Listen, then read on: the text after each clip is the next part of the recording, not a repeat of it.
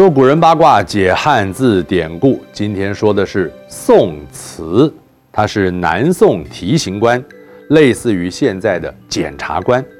他把自己的法医学知识记录下来，编成了《洗冤集录》，是历史上第一部有系统的司法检验专书。宋慈的父亲曾经担任广州节度推官，掌管刑狱。宋慈耳濡目染，从小就接触到司法知识。宋宁宗时，宋慈中进士，但是因为父亲过世服丧，未能赴任。丧期满后，他先后任职主簿、通判和知州，在赴任齐州知府的路上，被改任为提刑官，负责掌管刑狱，从此得以一展长才。宋慈负责监察司法审判，管理监狱，必须要亲自参与重大疑难案件的审断。他制定出办案规章，命所属官员在期限之内执行完成。才到任八个月，宋慈就把积压了许多年都不能处理的案犯判处完毕。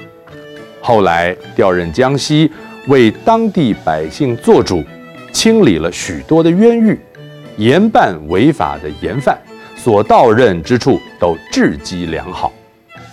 宋慈为官二十年，他认为检验是死生出入、攸往屈伸的大事，所以审案严谨细心，对刑事案件更是审之又审，不敢萌生丝毫怠慢轻忽。同时，他也发现许多案件因为缺乏证据，或者证据来源不科学，让人无法准确清理是非，为破案带来很多的困难。这样的情况尤其发生在死亡案件上。为此，他决定要写书，系统性的介绍如何验尸、勘察现场、鉴定死伤原因，提供一套更好的方法，帮助破案。他整理归纳当时已经有的法医学著作，提取前人精华，结合自己经验，写成了《洗冤集录》。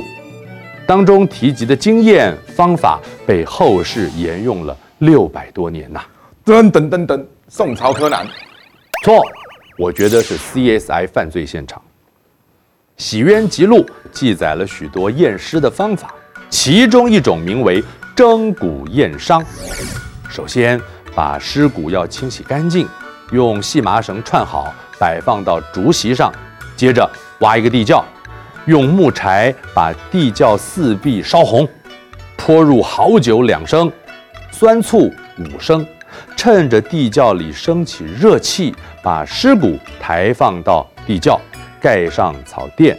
一个时辰之后，取出尸骨。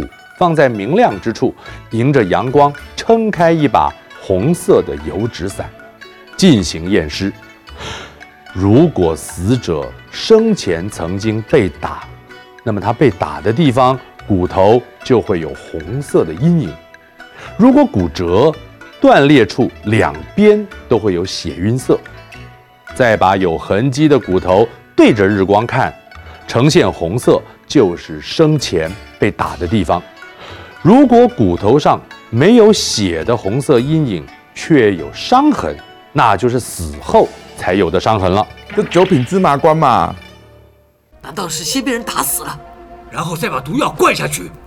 所以毒只到喉咙，没有到肚子里。没错，我想到了。Yeah! 你看，所以证明这部电影的编剧是看过书的。滴血认亲。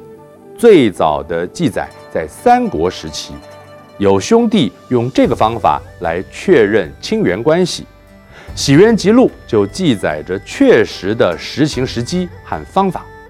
如果有人想确认自己和死者的亲属关系，那么他可以刺破皮肤，把一两滴血滴在死者的骸骨上。如果死者确实是来人的亲生父亲或母亲，那么滴落的血会沁入骨内，反之则不会。滴骸骨上，是亲生，则血沁入骨内，否则不入。俗云：滴骨亲，盖为此也。滴骨亲，除了指辨别血缘的方法，也用来指称亲生关系。滴血认亲，整人专家也有眼呢、啊。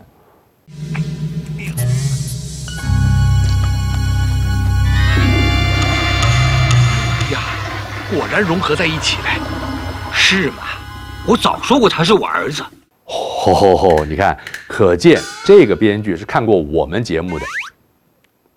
宋慈除了传下科学方法，也提出审案的原则，比如不能轻信口供，检验官必须亲临现场，尸体状态必须由检验官亲自填写等等，这些。都为后人立下可依循的规则，宋慈因此被称为法医鼻祖。说人解字，下次再见。